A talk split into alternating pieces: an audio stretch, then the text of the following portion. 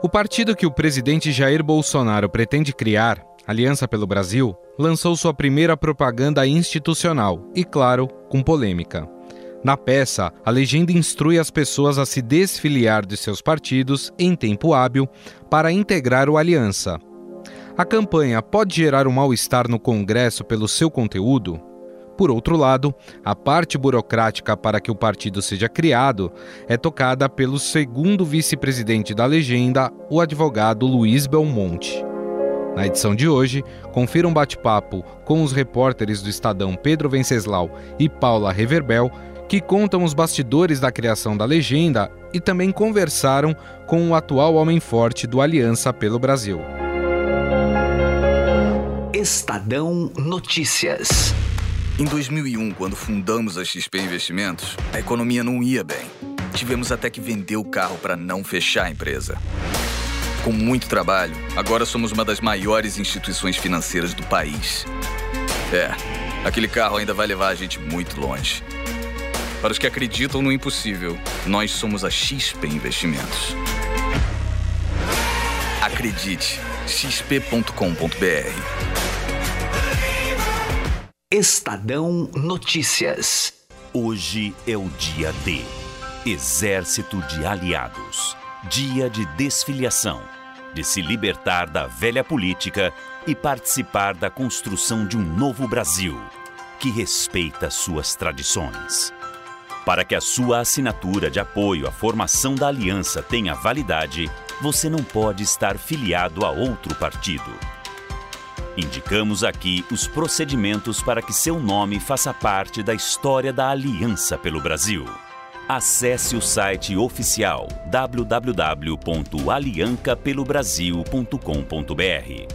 Siga os procedimentos abaixo para se desfiliar do seu atual partido. Clique no link e baixe os documentos que devem ser preenchidos e assinados. Vá à sede do seu partido e formalize sua desfiliação. Não se esqueça de guardar uma cópia. Apresente a cópia no cartório eleitoral e, em caso de dúvida, entre no site do Tribunal Superior Eleitoral. Você está a poucos passos de se tornar um aliado. Seja bem-vindo à família da pátria. Essa é a propaganda lançada pelo Aliança pelo Brasil, partido idealizado por Jair Bolsonaro, que instrui apoiadores do presidente como se desfiliar dos partidos que integram para fazer parte do que chamam de Exército de Aliados. A página oficial do Aliança pelo Brasil informa os procedimentos para o processo, com links para baixar um documento intitulado Comunicação de Desfiliação Partidária.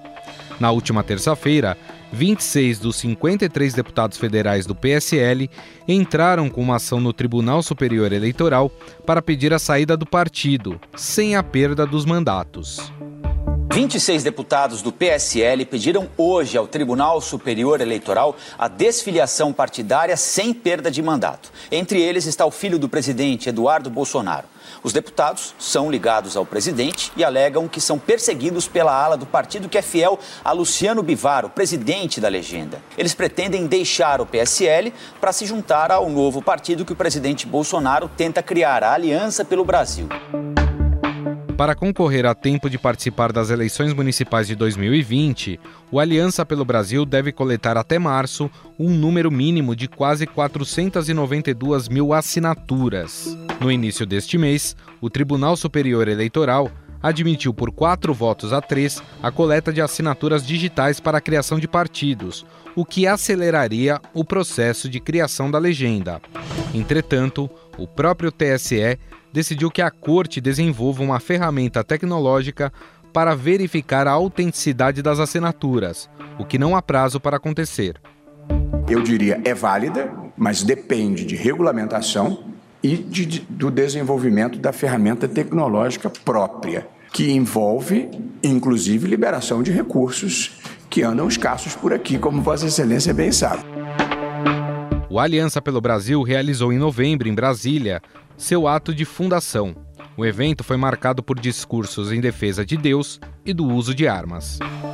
Então foi uma convenção inicial, o primeiro passo foi dado hoje para criar esse, esse partido, né, nos moldes que a grande maioria da população sempre desejou. Um partido conservador, é um partido que respeita todas as religiões, um partido que dá crédito né, aos valores familiares, né, é um partido que defende a legítima defesa, né, é um partido que quer o livre comércio com o mundo todo, sem o viés ideológico. Hoje, a agremiação tem como futuro presidente o próprio Jair Bolsonaro e seu filho, o senador Flávio, como vice-presidente. No entanto, quem cuida da parte burocrática da sigla e pode ser considerado o homem forte do Aliança pelo Brasil é o segundo vice-presidente, o advogado Luiz Belmonte. Os repórteres do Estadão Pedro Venceslau e Paula Reverbel conversaram com ele sobre diversos assuntos, entre eles a denúncia que sofreu do Ministério Público de pagar propina a um desembargador e também a sua religião, baseada no uso do chá de ayahuasca.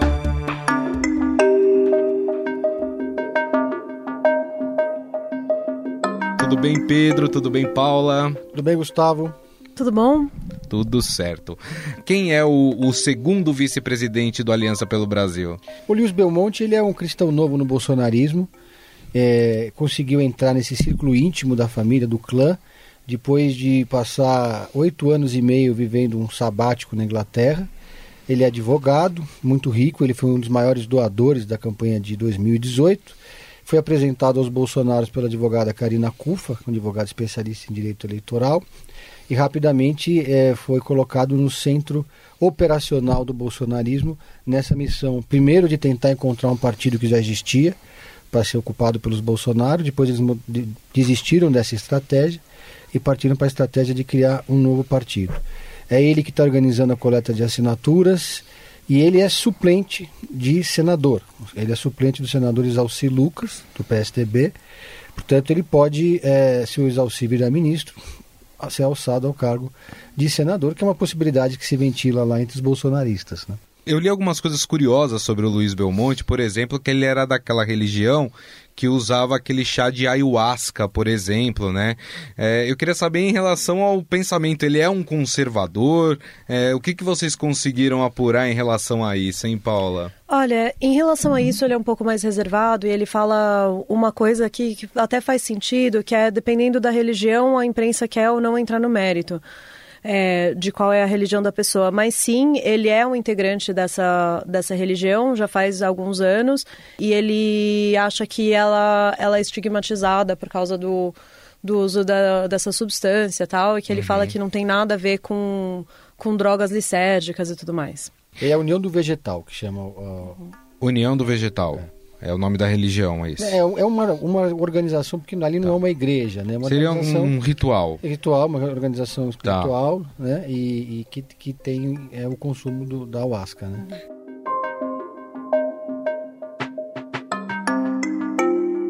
E tem uma, situação interessante que é exatamente em relação ao, a uma denúncia que a gente já vai falar sobre ela, né? Que ele responde, é, mas também o apoio dele ao Ministério Público. O que, que vocês conseguiram apurar em relação a isso? É, ele é um apoiador do Ministério Público e aí a gente fez justamente essa pergunta porque ele foi denunciado pelo Ministério Público em 2017, né? O Ministério Público acusou ele de pagar propina para um desembargador para oferecer uma decisão favorável a clientes dele. E ele responde a isso. Primeiro, ele começa dizendo que essa denúncia em dois anos e mais de dois anos ainda não foi aceita pela justiça. E daí ele, ele procede a explicar que a, a decisão favorável em questão, ele conseguiu uma decisão que estava corrigindo um erro grosseiro. Segundo ele, essa decisão veio de um desembargador que nunca favoreceu ele ao longo de anos de processo. Se você olhar o processo todo, tem até minha defesa mostra isso. Até era conhecido lá que ele me perseguia no processo. Quer dizer, ele não tinha nenhum interesse em me favorecer e demonstrou isso por 15 anos, não ia ser num fato que ele ia fazer. E que a acusação do Ministério Público fala que ele pagou 1,2 milhão, né, 1 milhão e 200 mil uhum. na venda de um apartamento que só valia 400 mil. Aí o grande argumento dele é que existe um laudo da PF falando que o, que o valor pago pelo apartamento era o valor mais próximo do real e não esses 400 mil que o Ministério Público alega. É uma situação que ele fica, ao mesmo tempo, é crítico a alguns setores do Ministério Público, é, mas, mas não, não pode levar esse discurso adiante, porque isso quebraria um paradigma do bolsonarismo. Então ele fica ali numa situação, né? É, porque ele mesmo acusado, ele tem é, é essa crítica ao Ministério Público, Tá. E uma facilidade que ele tem como advogado também para é. responder essas questões, ele sabe separar ali o, o ele sabe pelo menos na, na, retórica separar os papéis, que é o mesmo o papel do, do Ministério Público fazer acusação, né? Então ele, ele é muito ponderado em relação a isso, ele fala, olha, o Ministério Público está no direito e no dever dele de fazer acusação só que essas acusações eu vou responder e tudo mais, e não, não significa que elas sejam verdadeiras. Acontece o seguinte: essa questão específica da denúncia é porque eles fizeram um alvoroço muito grande. Quando, ah, vamos pegar, é um valor muito alto. Aí passaram sete anos investigando e não acharam nada, a não ser o caso da advogada. E aí me parece que para querer justificar alguma coisa, arrumaram uma teoria que ela é estapafúrdia. Tanto é que essa denúncia é de maio de 2017 e não foi recebida. Uhum. Não há ação penal contra mim e eu não sou réu. Então ele não, não, não retira o, do Ministério Público a prerrogativa de acusar quem quer que seja. Ele só certo. fala que ele vai responder essa acusação com toda tranquilidade.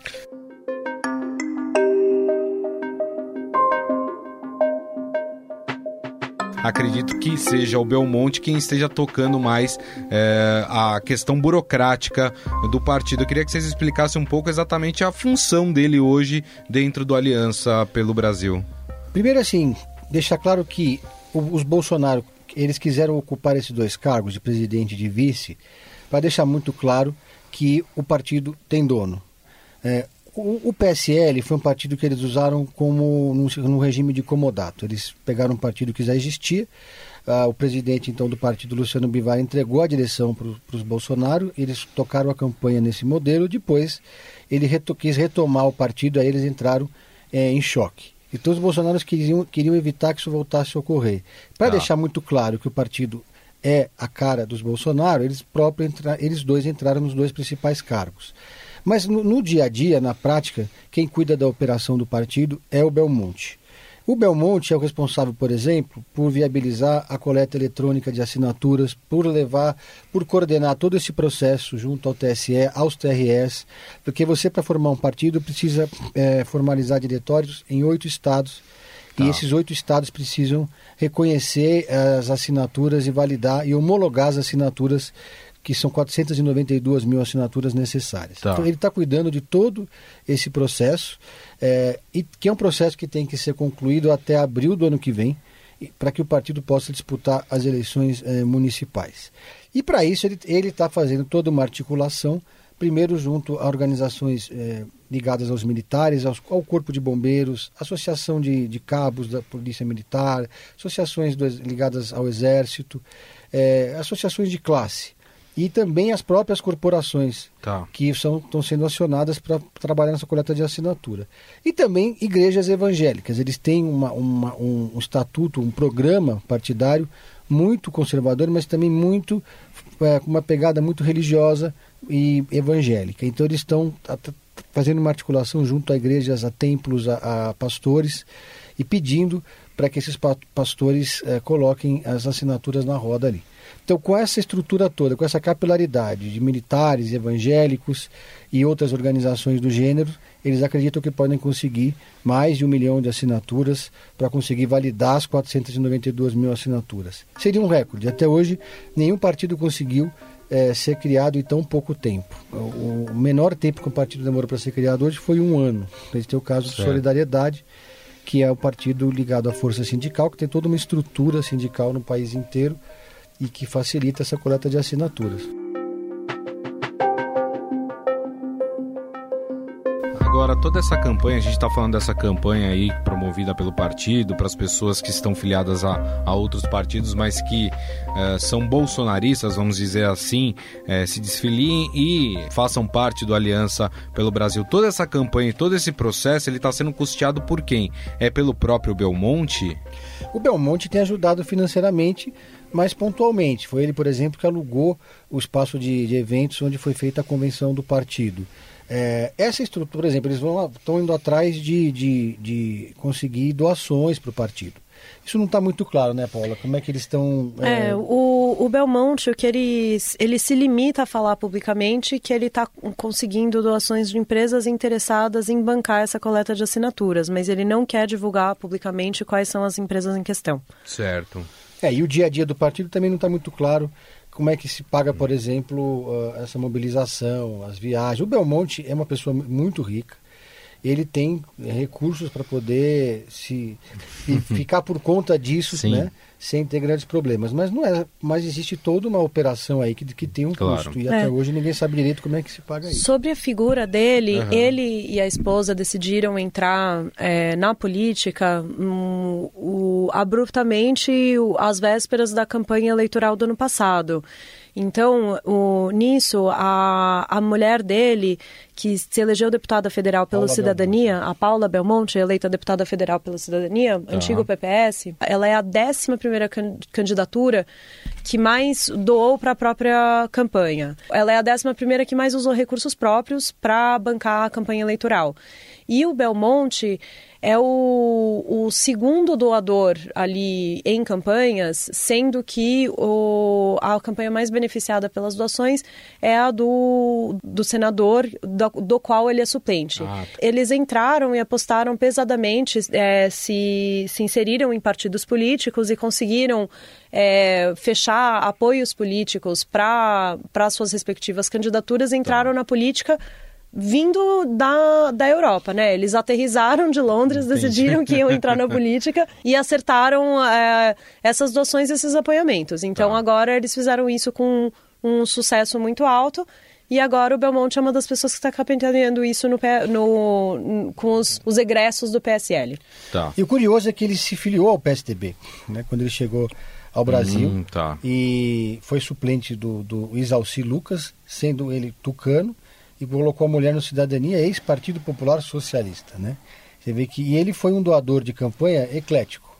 Ele doou para vários políticos, inclusive até do PCdoB. Tem uma doação ali de 10 mil reais que ele fez para o Partido Comunista do Brasil. Então é, é, é uma figura que difere um pouco do, do, do, estilo, do padrão do bolsonarismo clássico. Só uma, uma coisa, a primeira etapa ali do que os bolsonaristas queriam, que era desidratar o, o PSL, o partido do Bivar, ela já está sendo realizada, né? Eles estão entrando com essa campanha de desfiliação e acho que quem, se eu não me engano, quem se desfiliar do PSL vai ter, vai ter preferência para disputar cargos, caso eles consigam criar essa nova legenda, né? essa tá. nova agremiação.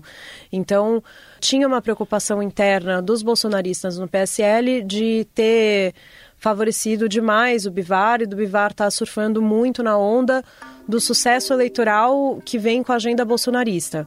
Então, isso acho que eles já estão tomando de volta, né? Independentemente de conseguirem ou não viabilizar esse partido, eles já estão querendo desidratar o PSL. E tem um incômodo muito grande dos partidos do centro, sobretudo, com essa estratégia de pregar a desfiliação de outras legendas. Então, Sim. isso pode criar problemas para o Bolsonaro na base do Congresso, né? porque os partidos podem começar a retaliar uhum, essa estratégia. Exatamente. Claro, é. é. isso mesmo. Muito bem, esses os repórteres do Estadão, Pedro Venceslau e Paula Reverbel. Queria agradecer demais vocês mais uma vez pelo bate-papo. Muito obrigado, Pedro.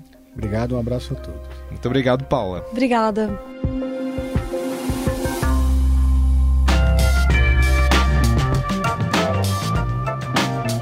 O Estadão Notícias desta quinta-feira vai ficando por aqui. Contou com apresentação e produção minha, Gustavo Lopes, e montagem de Nelson Volter. O diretor de jornalismo do Grupo Estado é João Fábio Caminoto. Mande seu comentário e sugestão para o e-mail podcast@estadão.com. Um abraço e até mais. Estadão Notícias.